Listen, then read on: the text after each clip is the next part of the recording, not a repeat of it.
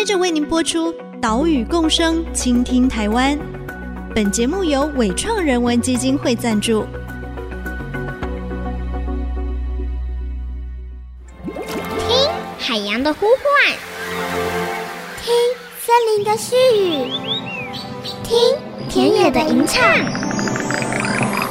听见这座岛屿的声音，说出和岛屿对话的故事。岛屿共生，倾听台湾。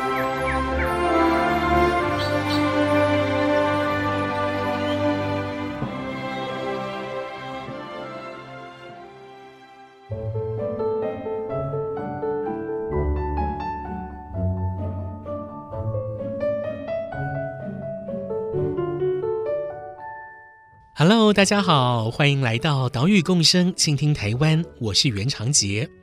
我们的节目是在 IC 之音 FM 九七点五，每个礼拜三上午七点半首播。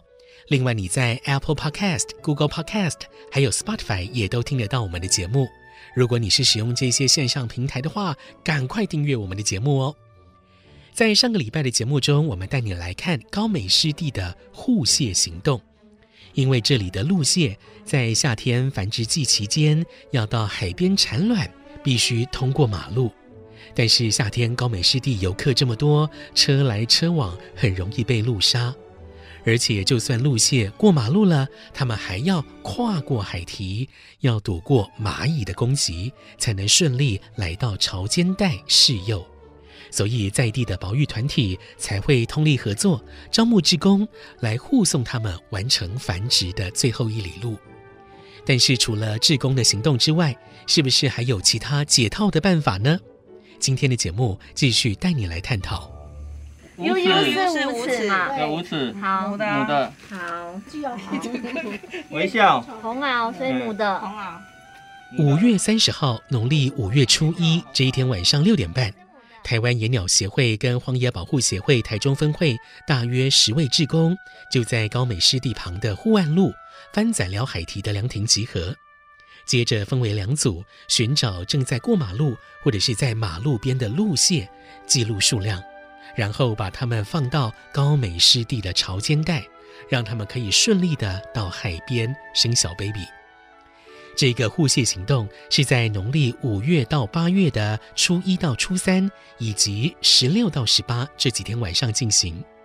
你是不是会好奇，为什么护蟹行动是在这几天的晚上进行呢？东海大学生态与环境研究中心的专案助理研究员蔡娟如老师就为大家进行解答。这个都是跟潮汐有关系的，像初一十五，我们都会说是潮汐最大的两天嘛。嗯，那如果说这些螃蟹它们要试幼的话，它们都会挑大潮后的几天，因为你应该也知道说，不是初一十五，它的潮汐就是最高的。通常就是会落在十六、十七，或者是初二、初三这个时候。嗯，那通常这些路蟹它在释幼的时候，他们会比较喜欢集中在这些潮水最高的时段。嗯，所以我们在高美这边，或者是一些其他有做路蟹调查的地方，我们看到大部分的路蟹它的生殖周期都是跟这些潮汐有非常准的配合。是。那林慧珍老师那边，他也有。几组学生，他们也有真的直接去做过这种出没的那个数量的调查。嗯，那他们是连续做了八十八天，也就是直接从六月做到八月。哦。是。那那一年的资料，它也是非常的。吻合，就是它整个族群出来的数量，就是会两个的礼拜会有一个高峰。嗯嗯。那这个数据它就很足够来证明说，这些螃蟹，尤其是我们目标物种这种红螯螳臂蟹，它在高美湿地这边，它就是依着这个半月周期来进行它的繁殖行为。因为陆蟹的繁殖与海水潮汐有关。所以护蟹行动才会在农历五到八月的初一到初三，以及十六到十八这几天的晚上进行。今天呢，我们要更进一步探讨，除了用人力来守护螃蟹之外，是不是有其他办法可以来降低螃蟹到潮间带这个过程的阻碍呢？像是提案啊。哦东海大学生命科学系林慧珍教授就率领学生针对堤防的构造与陆蟹攀爬成功率的关系进行研究，结果发现海堤的形式跟陆蟹攀爬成功率是有关系的。那个是林慧珍老师实验室，他有一组大学部的学生，那他们也就直接去针对说这个蹄脚是什么样的形式。那螃蟹，尤其是红螯螳臂蟹这种螃蟹，它在攀爬的时候需要花多久的时间，才能爬到一定的那个我们所给它设定的终点线，也就是固定的高度。那像在高美这边，我们就选择了两种形式，一种是垂直，那一种是斜坡的。那垂直的话，它又会因为它表面的状况不一样，我们又把它分成了原来的这个紫草砖的形式。嗯，那另外一种是我们利用挂麻布袋的方式，让它是比较好抓的。嗯嗯。那还有一种是浆砌软石。那浆砌卵石，我们就是在那个改善的时候，有请它尽量保留它那个水泥粗糙的那个状况。那斜坡的话，高美这边我们刚好又找到了两段，就是一段是有水泥的。就是它就是完全光滑面的 RC 的这样子的坡，那另外一种是斜坡，可是它上面有长草的，是这几种不同的形式，总共我们测试了五种主要不同的形式嘛。那得出来的结论当然就是斜坡的螃蟹爬的速度是比较快的，那垂直的它的花的时间就是花的秒数就远比斜坡的还要来得长。嗯，那这样子就直接证明了说，螃蟹爬斜坡比螃蟹爬垂直坡还要来得有力。嗯，那如果说再回去看那一组数据，我们会发现，哎、欸，为什么这组数据它在有草的斜坡反而成功率是没有光滑的好？嗯，因为我们会假设说，哎、欸，那个有草其实对螃蟹来讲它是比较好爬的嘛。嗯，嗯，我们的想象是这样。那其实它爬的速度也是差不多，就两个斜坡组都差不多。只是为什么有草的会成功率会不高？是因为后来我们发现蚂蚁会躲在草里面。哦，好，所以在这个部分的话，我们那一组数据看出来，其实整体来讲最好的就是光滑的斜坡，嗯，但是这是有原因的，是因为有这个蚂蚁的因素存在。是，对。可是总归来讲，斜的就是比直的好。透过实验可以得知，蹄脚形式对螃蟹是不是可以成功的跃蹄的确有影响，所以研究团队也对海蹄改造提出建议。蹄脚就是不要是直的，嗯嗯，你就是让它不管斜几度，你就是想办法让它是斜坡上来。嗯，那只要提脚它有做这样子的一个改善，那以后我们新建的海堤都不要做成是跟马路是垂直的，它其实就能够说是一个友善路线的形式。嗯那当然，如果我们更细致去讨论，它其实还有蛮多可以做一些细部改善的空间啊，包含了就是你可能如果没有办法整段的海堤都做改善的话，那我们是不是考虑说间隔几公尺？那我们其实把这个海堤做一段通道，嗯，然后这一段通道它其实就可以让这个附近区域的路线，它在。寻求过堤的路线的时候，可以选择这一段比较轻松的路线。对于海堤的友善路线改造建议，翻仔寮海堤的主管机关水利署第三河川局也从善如流进行海堤改建。请听三河局公务科长钟义荣的说明。因为三河局哦，是从二零一七年就知道东海大学这个林教授团队这边有研究一个路杀的议题。我们那时候就配合东海大学的团队，针对翻仔寮海堤的区段，我们进行了几次实验性的做法。比如说，我们把防汛道路设置一些路线可以通行的挡道，哦，不会设车道影响。那另外，我们会用不破坏既有后坡花台形式的方式，比如说，诶，混凝土排块石，或直接铺设麻布袋，嗯，或把一些比较光滑的抿石子后，把它处理，然后增加它的粗糙度后，让陆蟹来爬行。那后来我们在去年年底的时候，又透过一个东势林管处绿色网络的发展计划平台会议，我们知道陆蟹除了路杀之外，它还受到一种长脚结蚁嗯攻击的一个蚁杀，也是造成陆蟹会死亡的一个原因哦。所以我们从去年就也一直持续和东海大学的团队讨论，还有到现场去会看看要怎么样去调整这个做法。嗯，所以我们今年先。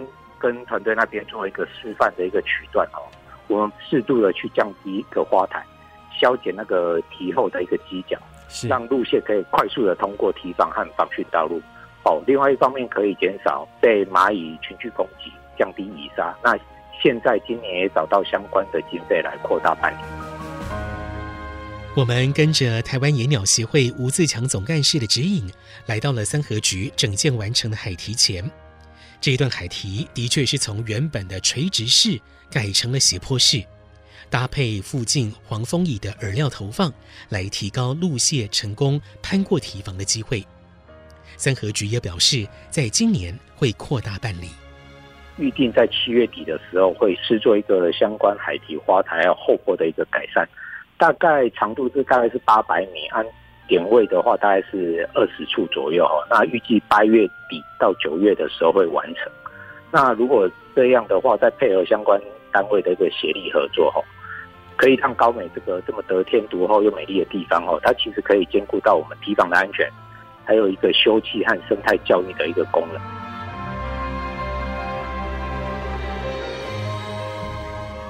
修建堤防，让堤防更能够友善路线、友善生态，这是一大进步。但是对于路杀，是不是可以在路蟹繁殖期的路杀热点跟时段来进行交通管制，降低路杀呢？这个提议的可行性，我们下一段节目再带你来探讨。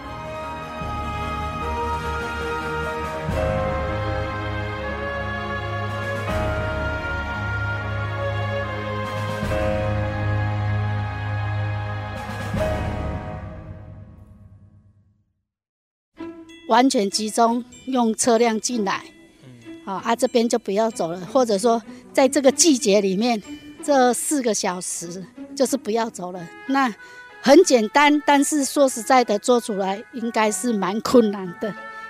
IC 之音 FM 九七点五，欢迎回来，岛屿共生，倾听台湾，我是袁长杰。今天的节目继续带你来看台中高美湿地的陆蟹繁殖问题。刚刚我们听到了高美湿地护蟹行动的志工组长卓丽芬，好，她也是高美人。她谈到了针对交通管制减少陆杀的可行性跟困难。根据东海大学生命科学系林慧珍教授团队的调查，在二零一六到二零一八陆蟹夏天繁殖季的期间，高美湿地有三成左右的抱卵雌蟹遭到陆杀。造成路杀的主要原因，就是夏天来到高美看夕阳离场的这些游客车辆。我们问东海大学生态与环境研究中心专案助理研究员蔡娟如老师，在疫情之前，高美湿地也有进行交管，研究团队是不是有针对交管能否降低路蟹被路杀的几率进行研究呢？当然说，我们今天看到路杀这么严重的这一条翻仔寮海堤，嗯，如果可以管制车辆不要进入的话，相信它是一个最有效的一个防治的办法。那在过去那几年的所谓的交通管制，它其实是针对呃高美湿地那边的游客来进行的，嗯、而不是针对路线的保育。所以他们其实限制车辆的动线。但是它的动线会因为方向的原因，所以导致有一些停车场，它出来的车辆还是只能往翻仔寮海堤这边来行驶，然后离开高美湿地。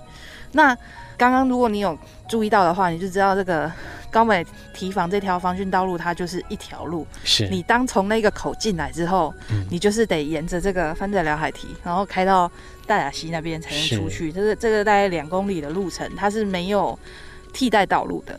所以只要放一台车进到翻仔寮海堤的那个防汛道路，那它就会从头到尾压过一次。嗯嗯，所以变成是说，我们经过那个二零一七、二零八那些交通管制的的措施的时候，它没有办法完全的阻断游客的车辆进入，所以对整个路杀比例的降低是没有看到显著的效果的。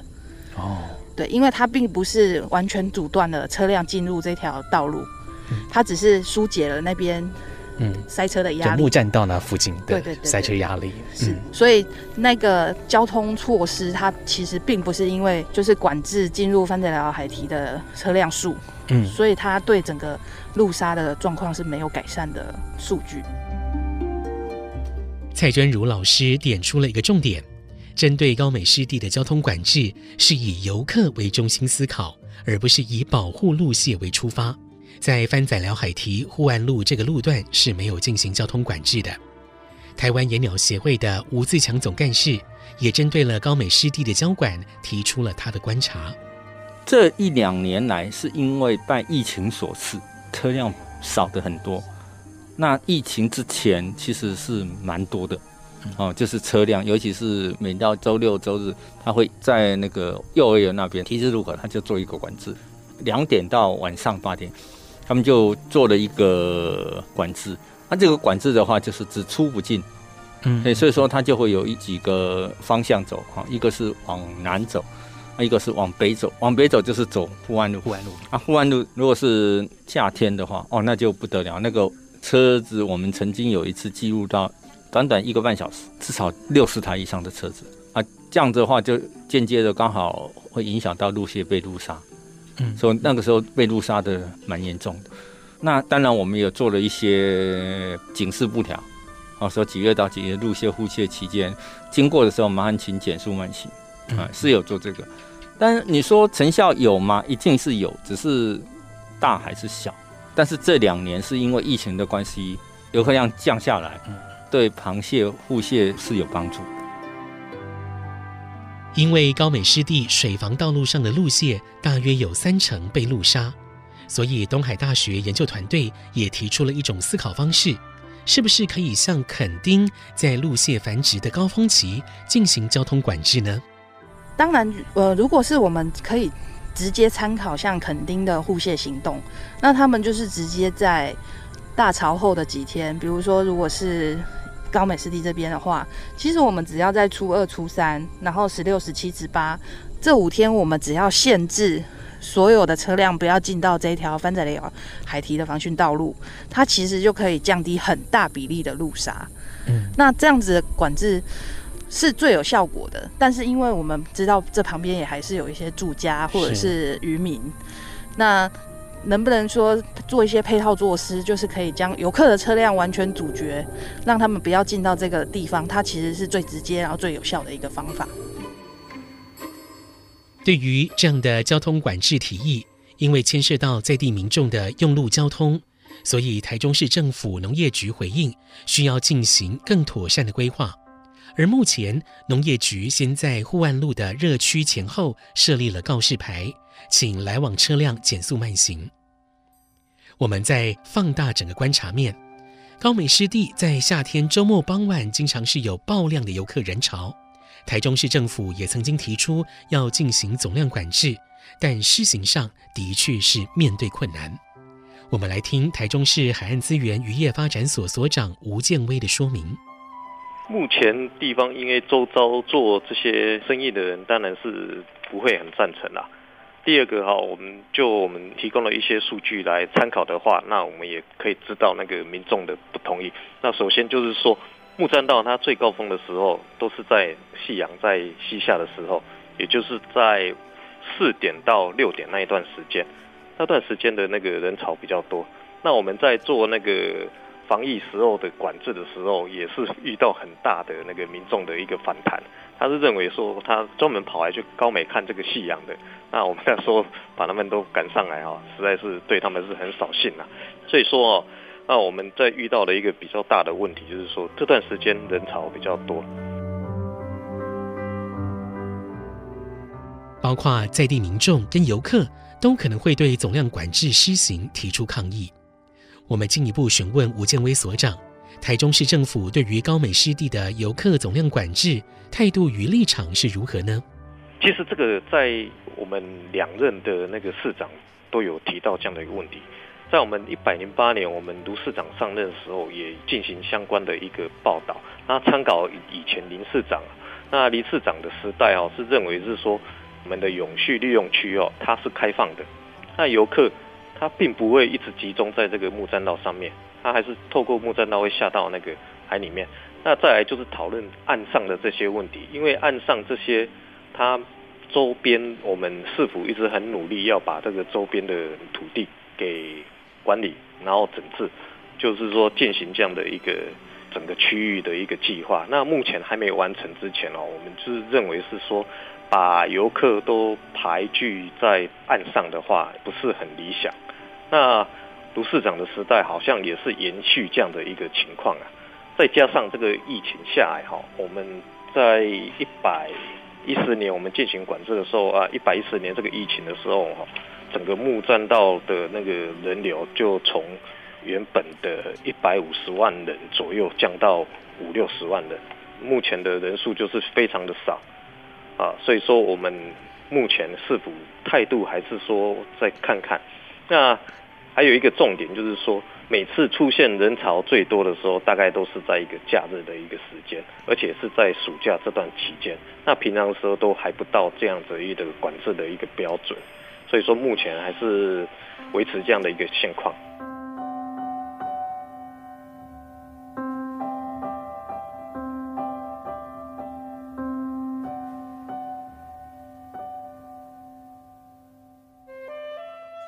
一项保育政策能够顺利推行，需要多数的民众，包含在地民众的共识跟支持。但是观念改变是不容易的，需要多数民众从自身利益出发，调整为跟万物共荣的思考模式。在采访的当天，我们也看到了提案边的荒田，因为是私有土地的关系，土地所有权人就把荒田填平了。也让红螯螳臂蟹的基地少了一块。如何不让陆蟹落为爆量旅游跟人工设施下的牺牲品，正提供我们这个社会思考跟改变的契机。岛屿共生，倾听台湾。我们下礼拜再会，拜拜。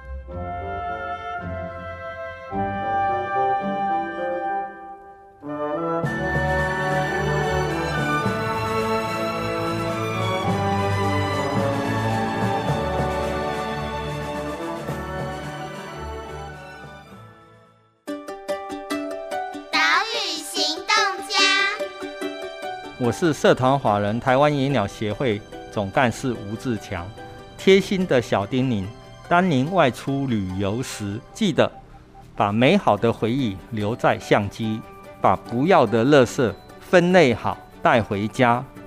记得美好的环境是由我们共同一起来维护的，这是很重要的哦，大家一起来做。